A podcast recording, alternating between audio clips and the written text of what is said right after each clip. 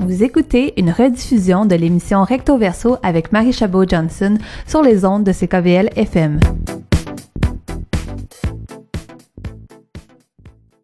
Bonjour, je m'appelle Armin Borumand et je travaille au Centre social des deux immigrants en tant qu'intervenant en immigration et je suis coordinateur euh, de l'organisation de la Journée mondiale des réfugiés à Montréal pour le compte de, l'organisme porteur de l'événement de cette année, à savoir euh, le Centre social des deux immigrants.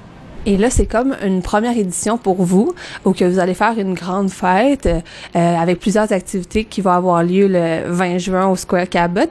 Puis on est là un peu pour parler de la programmation, mais aussi pour parler de euh, les raisons qui sont derrière la journée. Donc peut-être juste nous présenter un petit peu c'est quoi la Journée mondiale des réfugiés? Euh, J'ai entendu dire euh, par euh, des personnes justement à qui j'en parlais dire ah mais est-ce que on est là pour célébrer? Qu'est-ce ça sert à quoi en fait Parce que on vit plusieurs enjeux quand on est une personne réfugiée. Donc, ça sert à quoi cette journée-là? Euh, D'accord. Le but principal, c'est de sensibiliser les gens euh, à la cause des réfugiés. Euh, en fait, la Journée mondiale des réfugiés est, célébrée depuis le 20 juin 2001 l'an du 50e anniversaire de l'adoption de la Convention euh, 1951 euh, relative au statut des réfugiés. Comme partout dans le monde entier, nous essayons de faire un événement autour euh, de cette journée, et justement pour sensibiliser les gens et pour euh, parler de courage et des demandeurs d'asile euh, et les réfugiés et qui sont obligés de quitter leur pays de manière précipitée et pour maintes raisons, par exemple la guerre. Et, pour parler de 56 millions de personnes euh, qui sont déracinées et qui sont malheureusement loin de leur famille et euh, parfois euh, de leur pays. Et juste, euh, je sais pas si tu as ces données-là, si on fait un trait en général, c'est quoi les situations quand on parle de réfugiés, euh, oui, qui fuient des conflits, mais j'ai dans la mentalité populaire, à cause qu'on a beaucoup parlé de l'accueil de 25 000 euh, réfugiés syriens, c'est ça qu'on a beaucoup en tête, mais euh, j'ai l'impression que c'est plus large que ça. Donc peut-être peut-être nous donner quelques exemples, je sais pas si c'est possible. En fait, déjà, je dois dire que euh, euh, euh, c'est vrai que nous avons euh, reçu à peu près 25 000 réfugiés, et, mais si on regarde au niveau mondial, et le nombre de réfugiés reçus par le Canada ne sont pas si élevés que ça. Et, mais quand même, de toute façon, nous avons eu beaucoup de réfugiés syriens, mm -hmm. surtout dans en 2014 et un peu avant et après. Et à un moment donné, l'an dernier, nous avons eu une vague d'arrivée de, réfugiés haïtiens qui ont dû quitter euh, les États-Unis vu les nouvelles euh, mesures euh, en vigueur dans ce pays. À chaque fois, c'est différent. En fait, la réalité nord-américaine est, différente et à chaque fois, dépendamment du continent, nous avons différents groupes de personnes qui sont obligées de quitter leur pays. Donc, c'est vraiment différent de qu'est-ce qu'on, euh, qu'est-ce, les situations qu'on voit en Europe, je veux pas, qui sont totalement différentes. Mais justement, c'est un peu le thème de la journée de cette année, c'est d'être contre l'étiquetage, donc de justement défaire euh, les stéréotypes, les tabous. Donc, euh, comment ça va euh, se traduire? Oui, étant donné que l'événement de cette année, c'est un événement par, pour et avec les réfugiés, et on s'est dit qu'il faut vraiment lutter contre l'étiquetage des réfugiés et il faut essayer de réaffirmer cette fierté et la dignité de celles et ceux qui ont fui leur pays pour refaire une nouvelle vie ailleurs. Et c'était pas décidé. euh, à 99% euh, de temps, ces gens-là sont obligés, sont déracinés de leur pays. Et malheureusement, il y a beaucoup de préjugés par rapport à ces gens-là, par rapport à leur intégration dans la société d'accueil, en l'occurrence par exemple au Québec.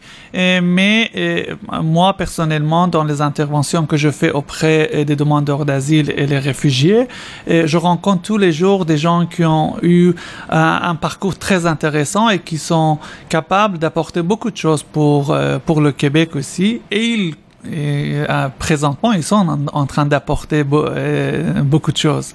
Et, et justement, notre euh, but est de changer cette image qu'on a des, des, réfugiés et demandeurs d'asile euh, pour dire que euh, ces, ces gens-là font beaucoup d'efforts pour être intégrés dans la société québécoise. Ils commencent par l'apprentissage de la langue française. Et l'une des premières choses qu'ils font, c'est la demande de permis de travail. Ils font tout pour ne pas être un poids pour, euh, pour euh, la société. Donc déjà, on vient complètement répondre à un des grands préjugés, ben, un des une des grandes préconceptions qu'on a par rapport aux personnes réfugiées. Mais justement, on parle du thème et tout ça, mais qu'est-ce qu'il va avoir comme activité qui va pouvoir aider à, justement défaire ces préjugés-là?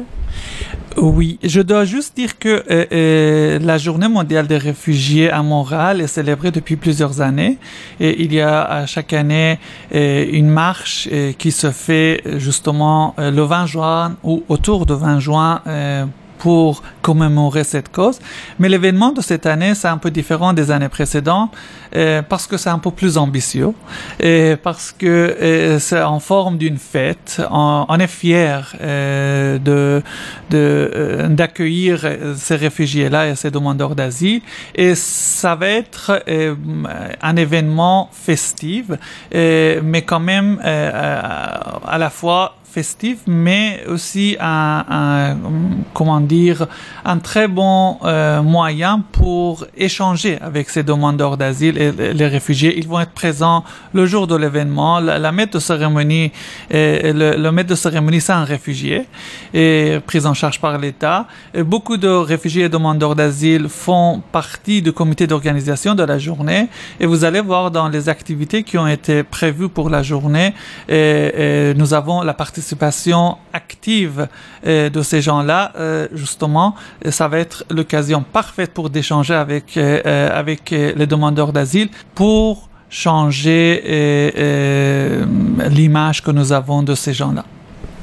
Donc là, moi, j'ai vraiment hâte justement de pouvoir être sur place et pouvoir échanger avec certaines personnes qui vont être qui vont être là. Mais encore concrètement, c'est quoi les activités? Je trouve qu'il y a un mystère que, que vous gardez autour de tout ça. Non, mais on, on, va avoir plusieurs activités. Il va y avoir des kiosques d'information interactives. Et quand je dis interactive, par exemple, je vous donne juste l'exemple euh, de la bibliothèque vivante. C'est une initiative de l'école L'Envol avec euh, quatre euh, d'autres écoles avec les classes d'accueil. Euh, ça va être les étudiants euh, de la classe d'accueil qui vont parler de, leur trésor. Ils vont parler de leur culture, de leur langue ils vont parler du fait qu'ils sont fiers euh, de venir en fait de ces pays-là, mais en même temps et, on va parler de l'intégration de ces gens-là euh, dans la société euh, québécoise également. Il va y avoir des activités euh, dansantes, de la musique, et nous allons avoir une marche symbolique, et nous allons avoir la projection de beaucoup de témoins, des vidéos documentaires, témoignages, dont le documentaire Bagage, qui est une fierté montréalaise.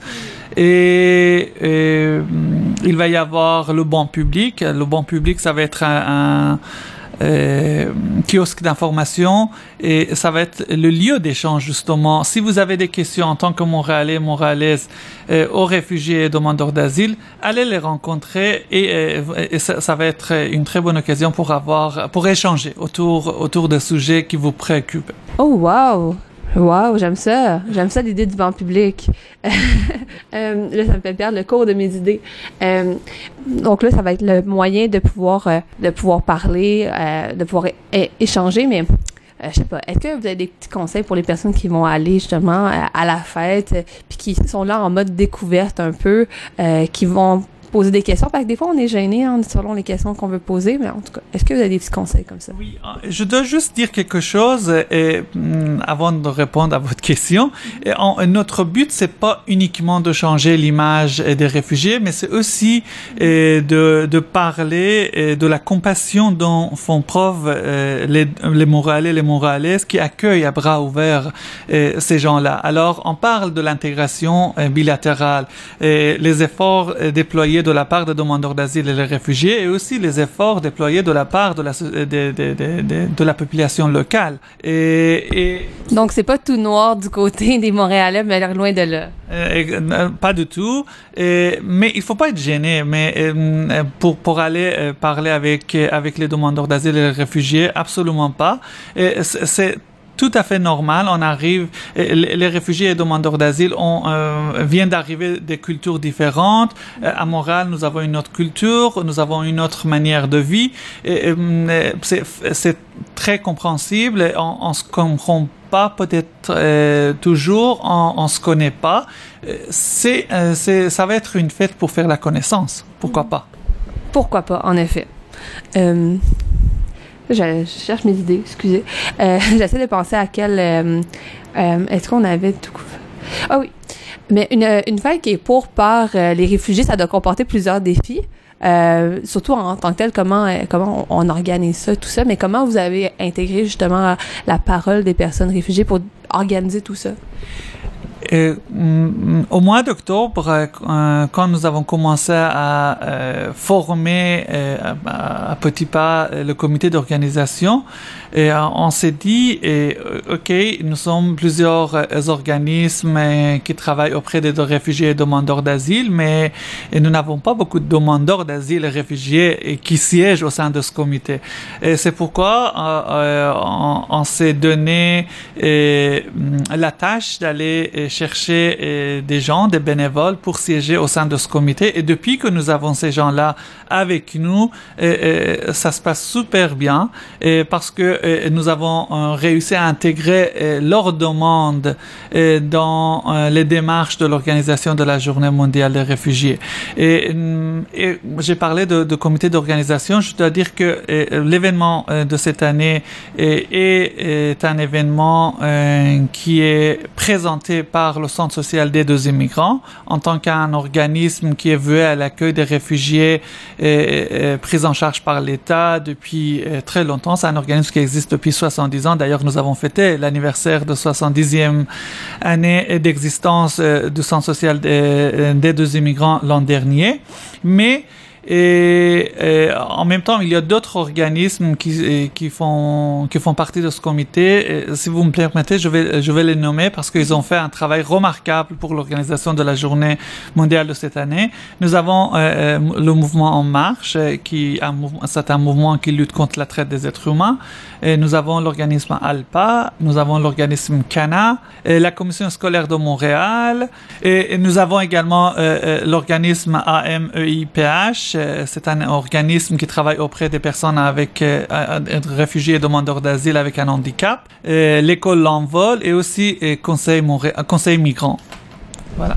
Donc, c'est une grande euh, tablée de personnes, puis on essaiera justement de découvrir un peu euh, leur spécialité, qu'est-ce qu'ils font. Donc, euh, il y a déjà des entrevues qui sont prévues de notre côté, donc restez à l'affût. Puis nous, on sera là pendant pendant la journée mondiale. Alors, ben merci d'avoir été, de m'avoir donné du temps. Oui, et je, vous remercie aussi. Et si vous me permettez, je vais remercier nos partenaires également. Et je dois remercier la ville de Montréal, le bureau de l'HCR à Montréal, YMCA, l'église l'Évangile et qui accueille une partie des activités de la Journée mondiale des réfugiés, la table de concertation des organismes qui travaillent auprès des personnes réfugiées et migrants, la TCRI, et l'Action Réfugiés Montréal et aussi le musée euh, Holocauste de Montréal.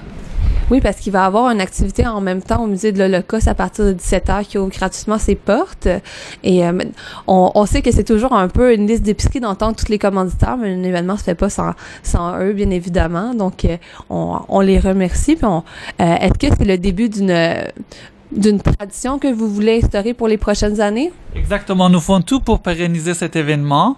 Et alors, je vous invite à aller sur notre page Facebook. Il suffit juste de chercher hashtag JMR18WRD. Nous sommes sur tous les réseaux sociaux, sur Facebook, Twitter, et euh, vous pouvez euh, voir la programmation complète de la Journée mondiale des réfugiés, euh, toutes les activités qui vont avoir lieu entre 16 heures à 20h le jour même à Skirkabet et à l'église évangile qui est juste en face euh, de Skirkabet qui se trouve au métro Atwater. Et, et, et, je profite de, de, cette occasion pour remercier euh, tous euh, les commanditaires aussi. Et, et j'invite également les commanditaires, si vous voulez participer à la Journée mondiale des réfugiés, vous avez toujours le temps. Et s'il il y a des gens qui veulent euh, faire du bénévolat, nous avons pour l'instant à peu près 60 bénévoles, mais il nous faut encore plus euh, pour mener à bien euh, cette, euh, ce grand projet. Donc, on partagera l'information, nous, sur nos réseaux sociaux. Euh, donc, euh, on les remercie, tous les gens qui sont, qui sont impliqués, puis on, on se donnera des nouvelles la journée de l'événement.